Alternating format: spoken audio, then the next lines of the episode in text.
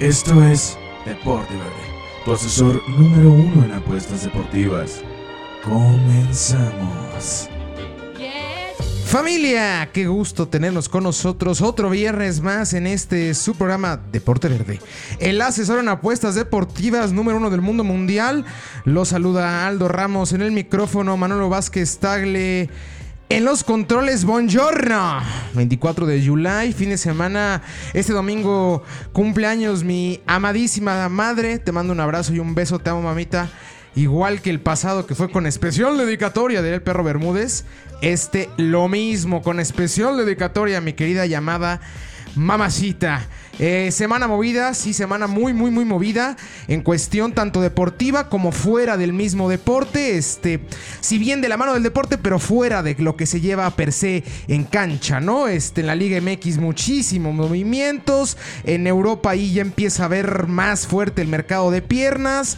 Varios tópicos los cuales hay que tocar el día de hoy. También la Fórmula 1, le debemos a tocarle un poquito de Fórmula 1, el cual lo hemos dejado muy rezagado. Y aquí también nos encanta el deporte motor, nos encanta la máxima disciplina del automovilismo. Las demás como que a un servillo, servidor no le gustan tanto. La NASCAR, la Indy, la verdad es que no soy tan adepto a las mismas, pero si a la, si a la gente, la gente le gusta, yo prometo verlas. Pero por el momento la Fórmula 1 es un deporte el cual llevo ya bastante tiempo siguiendo y disfrutando, por lo cual hablaremos de ello también la NBA, la cual está ya en partidos de preparación, a punto de piedra de que reanude las actividades el día jueves de la próxima semana, para ser exactos, tenemos un Clippers en contra de los Lakers. Sabroso, sabroso. Así que para no darles más vueltas, vámonos a la Liga MX. Liga MX. La Liga MX. La cual en papel, en papel, ojo, tendríamos hoy ya la reanudación. Hoy arrancaría la temporada 2020. En papel. Pero se suponía que empezaba ayer con el Juárez en contra de San Luis. Ambos equipos tienen un positivo a COVID, por lo cual se decide posponerlo el día lunes. Ay, ¿Cuál es la diferencia entre jueves y lunes? No lo sabemos, ¿no? Eh, ¿Por qué digo en papel? Por lo mismo, hay una cantidad impresionante de positivos en la liga. San Luis, Bravos, Toluca. Hoy salió el rumor de que hay cuatro infectados del América. Cruz Azul, Chivas, con Cisneros, con Beltrán, con Antuna. Es una cantidad importantísima de equipos los cuales tienen la problemática mundial. La problemática la cual frenó el fútbol. No puedes tú reanudar si no has limpiado dicha problemática y si no has controlado dicha problemática. Y la Liga MX le urge hacer dinero, le urge que haya ingresos, le urge que ese barco empiece a tomar ya dirección, porque entre más tiempo esté parado en el muelle, más le está generando gastos y no está generando ingresos. Por eso la imperiosa necesidad de los directivos de reanudar el torneo. Sí, con las medidas pertinentes, sí hay un chequeo diario, pero ¿de qué sirve si hay chequeos diarios? Si hay túneles sanitizantes, si hay los mejores médicos, si hay un control, si hay todo, y aún sigues teniendo infectados. No sirve de nada. Tienes que, tienes que aún esperarte. Las cosas al aventón y como salgan, no, al final de cuentas no siempre es lo correcto. Y no siempre son las mejores. O casi siempre salen mal las cosas cuando son al aventón. Tienen que tomar calma. Tienen que entender el contexto en el que están parados. Para poderle dar soluciones, si bien no inmediatas, pero soluciones tangibles. Porque nos pueden decir misa. Que están ahorita el mejor doctor del mundo está trabajando con la Liga MX. Pero si tenemos por semana de 5, 7, 10 contagiados en diferentes equipos y aparte en diferentes lugares del país. O sea, no es que esté centrificado. Tenemos en Guadalajara, tenemos en Juárez, tenemos en San Luis, tenemos en Torreón, que fue el principio, tenemos en Toluca. Está repartido, no está centralizado. Hay dos o tres equipos los cuales, o ni eso, ¿eh? Yo solo conozco un equipo el cual puede decir yo me limpio de esto, que es Necaxa. ¿Por qué? Porque Aguascalientes está en semáforo verde. Aguascalientes no tuvo problema. Han logrado tener una buena gestión en cuestión de este problema. ¿A qué demonios vas a llevar a las Chivas o a Toluca o a la América o a Cruz Azul a Aguascalientes? Si tienes gente infectada y gente la cual no puedes tener 40 días en cuarentena. Saludos, Deportivo Toluca. Porque ese fue el chismote de la semana. Y les, como siempre, yo con el Toluca le tengo la fresca. Fernando Tobio, central del Toluca, llegado de Boca Juniors, fue cortado del plantel. Le deslindaron el contrato. ¿Por qué? Porque lo pusieron a entrenar con COVID. Tobio en una entrevista para una televisión en Argentina reconoce dicha situación. El Toluca se entera de ello, pim, para afuera. ¿Quién está bien y quién está mal? Está raro, ¿no?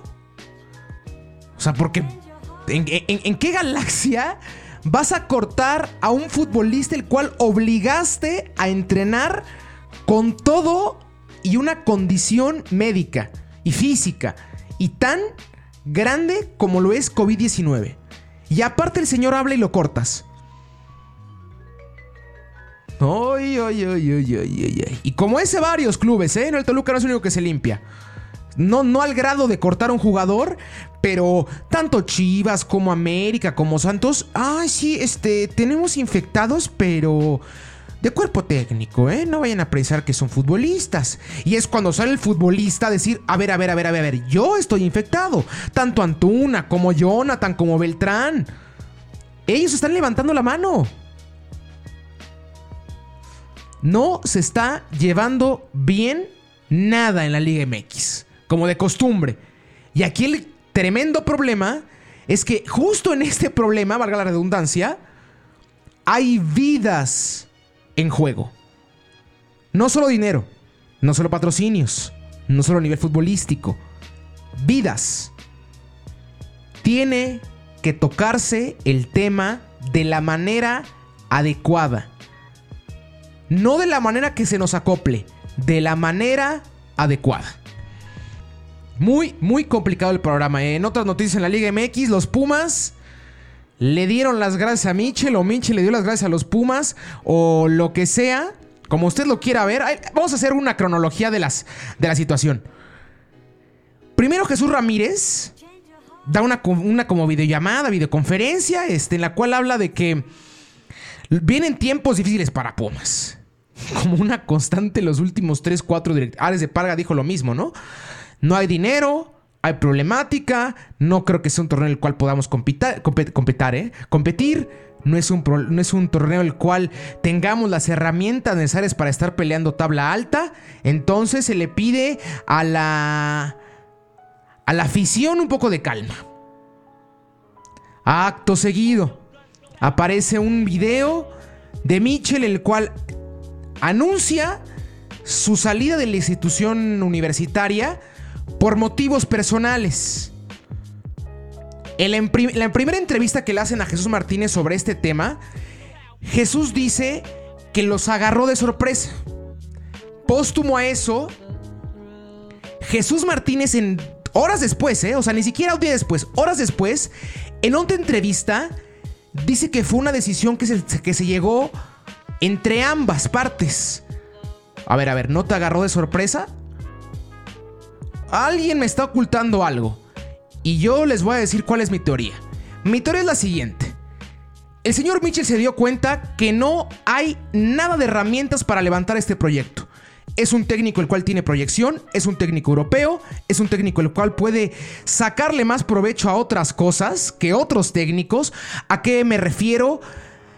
Juega el Real Madrid. En cualquier segundo, en cualquier segundo que yo quiera, busco un trabajo en Europa algo que ningún técnico nacional puede hacer. Entonces mi, mi nombre está un poquito más en juego que el de los demás.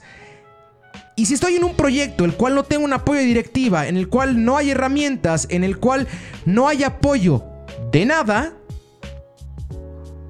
¿qué hago aquí? ¿qué hago aquí? No hay motivos. Se ve que quiere la institución, sí. Se ve que tiene un apego por los colores, sí. Pero es trabajo. Y al señor Mitchell se le está impidiendo hacer su trabajo como es. Completa y totalmente frenado. Es una novedad que el señor se va a cansar y se va a ir. Que los momentos no son los correctos, pues de acuerdo. Estás, estás a nada de arrancar esta temporada. El domingo juegas contra Querétaro. Y no tienes técnico. ¿Quién está en la baraja? A mí me dicen que hay cuatro. Cuatro que se están ahí moviendo. Hernán Cristante, ex técnico de Toluca, ex técnico de Leones Negros, un tipo el cual con el Toluca lo hizo bien. Y lo hizo bien con una falta de. Pues de herramientas igual, por decirlo así. Si bien con mucho más jugadores que con Pumas, los que tendría ahorita en Pumas, pero también un poquito limitado. El otro, Hugo Sánchez. Tipo el cual en reiteradas ocasiones ha hablado que le gustaría regresar a, dirigir. El problema que veo con Hugo Sánchez, el salario. No creo que el señor cobre tres pesos. El otro, Bruno Marioni. Lo que sería su segundo proceso. El primero, yo creo que lo más llamativo fue el quitarle por fin esa hegemonía a Miguel Herrera y ser el único técnico de los Pumas el cual ha ganado a Miguel Herrera contra el América. Pero de ahí en fuera, Marioni no le gustó a casi nadie de la afición pumista. Ese sí es el bomberazo. Y el otro, el que me suena más lógico, no sé qué tan preparado esté, pero me suena más y el que más, y el que más resuena ¿eh? ahí en la directiva de los Pumas es el señor Jorge Campos. El famoso George Fields. ¿Por qué Jorge Campos? Yo creo que Jorge es el que menos le interesa en este momento el dinero. Es un tipo el cual, a diferencia de casi todos los deportistas, supo administrar perfectamente sus, sus billetes. Y es un tipo el cual, ahorita en reiteradas ocasiones, ha demostrado que el dinero no es uno de los problemas que tiene el señor Campos. Al contrario, no quiero decir que le sobra, pero acaudalado es. Por lo cual la cuestión del, dinero el cual ven en el contrato no creo que sea tanto problema. ¿Cuál es la disyuntiva y cuál es la problemática que tiene Campos? Que su última chamba como técnico fue en el 2005 y era auxiliar. 2006 con la Volpe en el Mundial. ¿Está listo para llevar un barco así? Aparte, ¿querrá llevar un barco así? Estando en la comodidad total como está hoy en día, en un palco de transmisión tranquilo, se ve que tiene una sinergia laboral excelente con Luis García y con Martinoli. Se ve bien. Y sabemos que ser técnico de alguno de los cuatro grandes, de los cuatro grandes mediáticos de nuestro país, porque yo sí me refiero ya a ellos, los cuatro grandes mediáticos, porque futbolísticamente hablando, Cruz Azul y Pumas tenían que estar afuera hace 10 años o 20 años, o nunca tuvieron que estar adentro. Bueno, ya se Cruz Azul en la época de los 70, pero ya después, futbolísticamente hablando, no son grandes. Nos quitamos esa palabrita de grandes futbolísticamente. Mediáticamente, claro, venden lo que usted quiera, pero grandes no son. Bueno, el problema que es llevar un equipo de esos. Que desde, desde el más chiquito como un servidor le está tirando hasta las altísimas televisoras están tirando todo el santo día. ¿Por qué? Porque es el reflector máximo. Y más Pumas. Pumas es el equipo más importante en la ciudad, aquí en la Capirucha. Entonces habrá que ver quién se avienta el, el paquete. Les digo cómo está la jornada. Esta va sin apuestas. ¿Por qué? Porque Todavía no es, seguro que se juegue, ¿eh? Y también habrá que ver cómo regresan los equipos, cómo, cuál es la propuesta, cómo se acoplan, demás, ¿no? Entonces, si todo va como supuestamente tiene que ir, el día de hoy tenemos a las 7 y media el Necaxa en contra de los Tigres. El día de mañana, las Chivas en contra de León. La Fiera, el cual está en refuerzo con Emanuel el Puma Gigliotti, llegado del, del Toluca. Cruz Azul en contra de Santos en lo que podría ser el partido de la jornada. Después Tijuana en contra de Atlas complementan la jornada sabatina. El domingo a las 12 del día, Pumas en contra de Querétaro. Ahí les veo un dato. En los últimos 10 años, Pumas es el equipo que mejor balance tiene de puntos ganados en, primera, en la primera jornada. es el equipo que más puntos consigue en primera jornada. Entonces, puede ser que ahí se mantenga esa constante, ¿no? Y después, para complementar la jornada dominical, en tierras regias enteras de Monterrey, el Monterrey en contra del Toluca a las 7 de la tarde. Después, el lunes, Atlético salirse en contra de Juárez, el partido el cual les comentaba que tenía que haberse disputado el día de ayer fue pospuesto para el lunes. Pachuca en contra del América a las 8 de la tarde en el Huracán, ahí en Pachuca en la Bella Irosa. Y para complementar la jornada tendremos el Mazatlán en contra de Puebla, partido que iba a disputarse el día de hoy, pero también fue pospuesto para el lunes. Así la jornada de la Liga MX, habrá que ver cómo, cómo evoluciona todo este problema. A ver si tenemos fútbol nacional. Y si no lo tenemos, tampoco pasa nada, ¿eh? Habrá que darle calma. Vámonos a cambiarnos de continente con la liga que sigue viva, con la, con la liga la cual sigue sin tener campeón, que es la Serie A. Serie A. Andamos en la Bella Italia. El día de hoy tenemos un partidazo. Un partidazazazo. El Milan en contra del Atalanta, los dos mejores equipos desde que regresó el, fútbol póstumo al, al, COVID, al parón del COVID. Ambos equipos goleadores, ambos equipos con un estilo de juego bien marcado. Y lo más importante, equipos completa y totalmente motivados. El Milan ahí rascando y queriendo lograr el quinto lugar de la tabla para poder clasificarse directamente a la Europa League. Y el Atalanta aún soñando con el título. Soñando con el título. ¿Por qué? Porque la Juve perdió contra el Udinese. Entonces, ahí está el sueño, ahí puede ser la opción para el Atalanta de por fin llevarse un título. Lo que sería, lo que ya es la mejor temporada de su historia qué mejor que cerrarla con un título. Entonces, tenemos el día de hoy, como les platicaba, el Milan en contra del Atalanta. Yo voy con altas de dos y media. Ojo, altas de dos y media. Ambos anotan. Y ponga. Ay, la doble. Ponga la doble, pero no empate. Milan o Atalanta, no ponga empate. No va a haber empate en este partido. Va a ganar alguien. No sé quién mi corazón dice que el Atalanta, pero el Milan me ha aguado la fiesta en unas cuantas apuestitas este, en estos días. Entonces, voy con la doble. Altas de dos y medio, ambos anotan. Después, sábado, Brescia en contra del Parma, directo, Parma. Anota el primer tiempo y altas de un y medio a dos. Genova en contra del Inter, voy con el Inter. Y el Napoli en contra del Sassuolo, voy con el empate. Sí, con el empate fijo, ¿eh? O por ahí es que ni el Napoli ni el Sassuolo como que agarran del todo. De repente partidos con picos muy altos y luego partidos con picos muy bajos. en la semana el Napoli caía contra el Parma. El Sassuolo el cual no pudo hacerle ni cosquillas al Milan. Ha estado ahí intermitente ambos equipos, pero son buenas escuadras al final del día. Por lo cual el empate, ambos anotan. Yo creo que es la, más lógica. Bolonia en contra de Leche, voy con el Bolonia. La Roma en contra de la Fiorentina, voy con la Loba. El Cagliari en contra del Udinese, voy con el conjunto del Udinese. Todo esto el domingo, ¿eh? Verona en contra de la Lazio, voy con la Lazio, la cual por fin encontró ese golpe anímico que necesitaba. El último sacudón que tuvo fue contra la Juventus, el cual acaba perdiendo dos goles por uno el día lunes. Pero ahí logra revertir, logra como encontrar por fin ese fútbol que le gustaba. Principalmente los botines del delantero Silvio móvil, el cual ahorita está absolutamente a Nancy de llevarse el capo cañonieri, 31 goles, un gol arriba de Cristiano Ronaldo. Ahí la pelea dura también en ese aspecto. Entonces voy con el Lazio. Spal en contra del Toro, del contra del Torino, voy con el Torino. Ahí ambos anotan el gol de el Torino. Y para complementar la jornada dominical, ya el Juventus en contra de la Sampdoria en busca de ya por fin acercarse aún más al título. Se le complicó bastante después de la rota en contra del Udinese. Lo que hubiera sido ya un cierre mucho más cómodo. Ahorita empieza a ser un cierre, si bien no cardíaco, pero sí con emociones. Después, el martes, el Parma en contra del Atalanta. Voy con el Atalanta. Inter en contra del Napoli, igual un partidazo. Voy con el Napoli, ¿eh? Ojo, porque se le acomoda muchísimo el Inter. Muchísimo.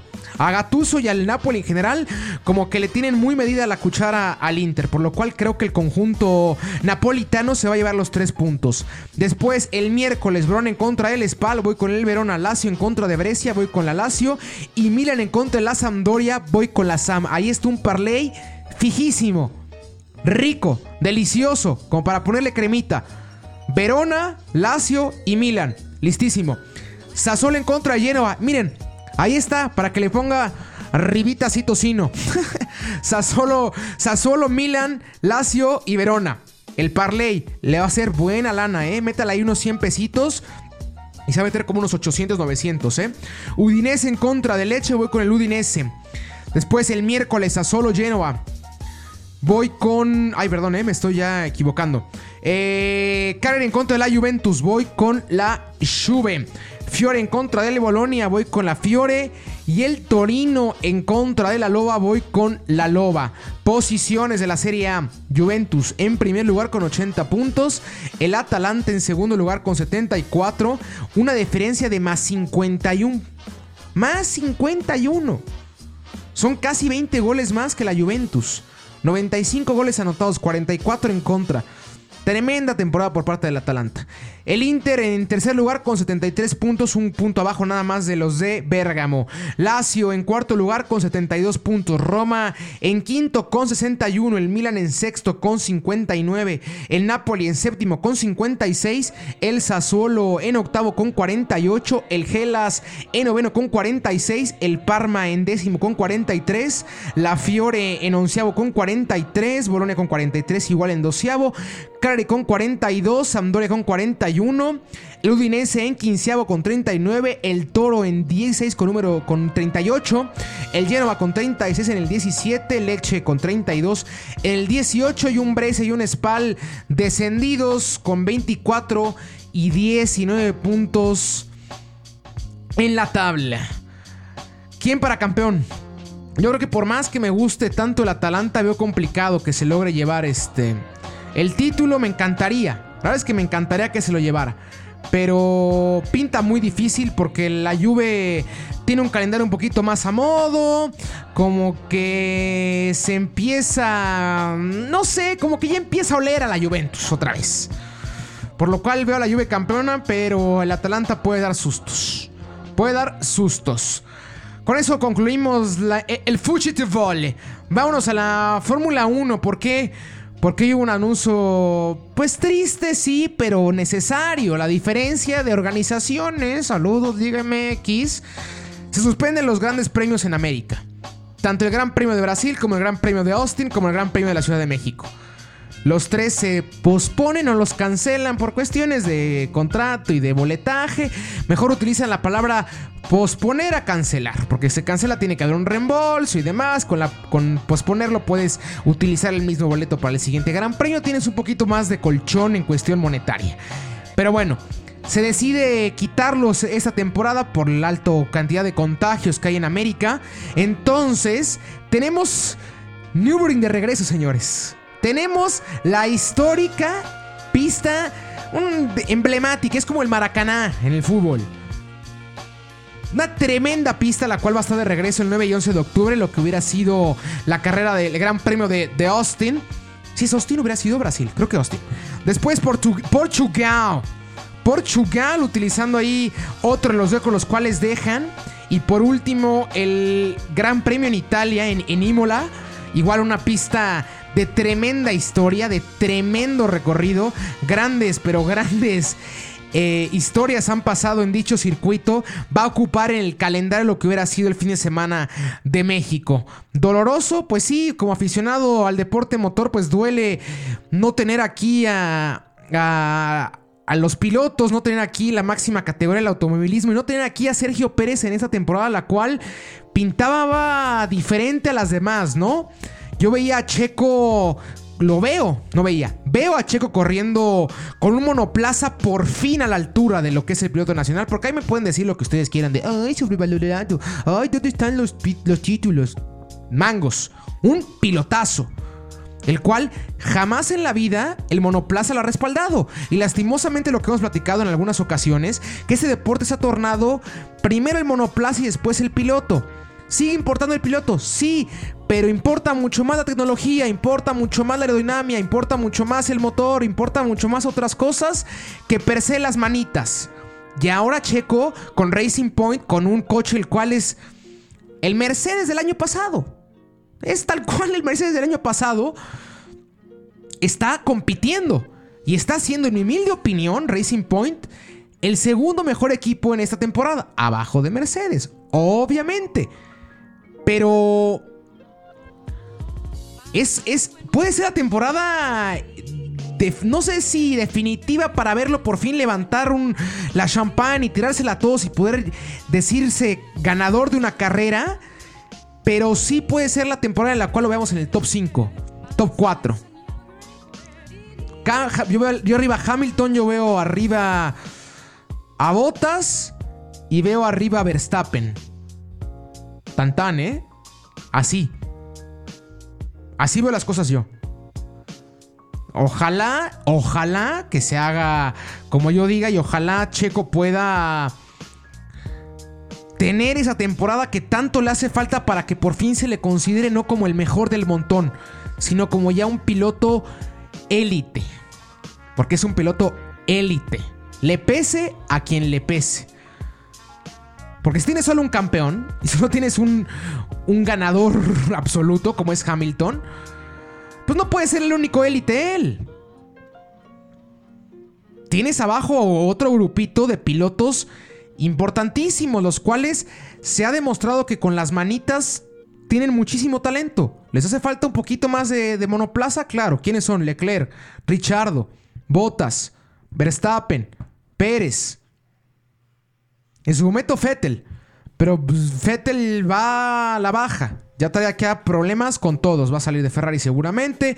Ahí le empiezan a ligar que, es que con Red Bull. Yo no que vaya con Red Bull después de lo mal que acabó con ellos. Ahí hasta con Racing Point eh, siendo coequipero de, de, de, Stroll y que Checo me lo puede mandar Alfa Romeo. Ojalá no pase eso, ¿eh? porque eh, Checo es infinitamente mejor que Lance Stroll, pero al final de cuentas el papá de Stroll es el dueño del equipo. Entonces, ¿dónde manda capitán? No manda marinero, ¿cómo es la, frase? Yo soy malones con las frases, eh, discúlpenme.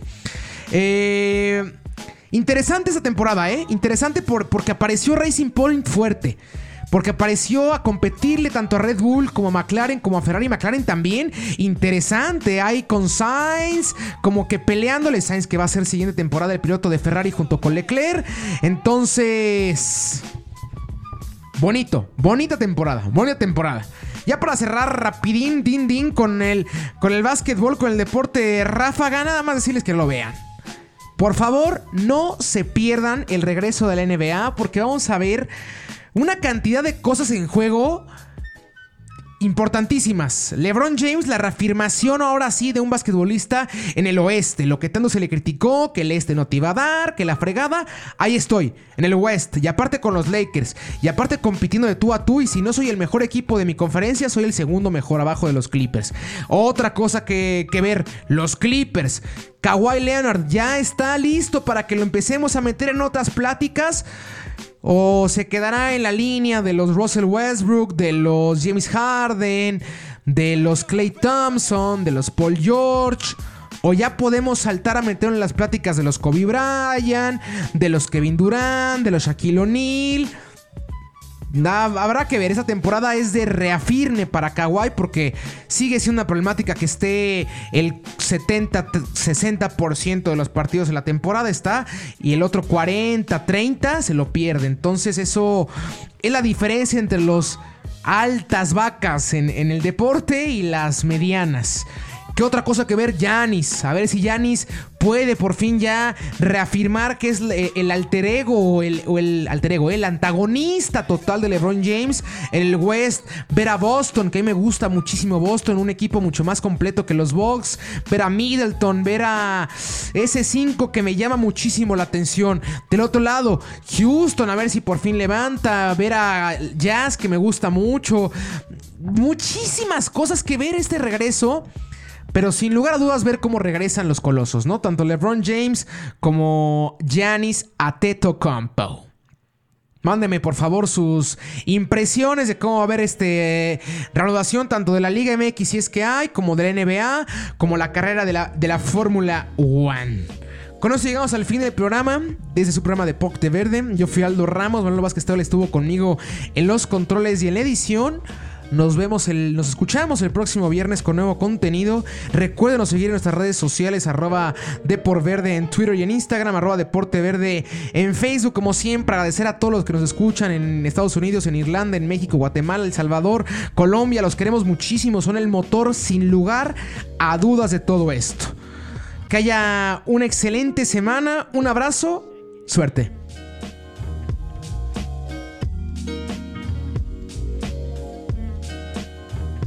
Esto fue Deporte tu asesor número uno en apuestas deportivas. Escúchanos cada viernes con nuevo contenido. Síguenos en nuestras redes sociales, Deporte Verde, Facebook, Deporte Verde, Instagram y Twitter. Hasta la próxima.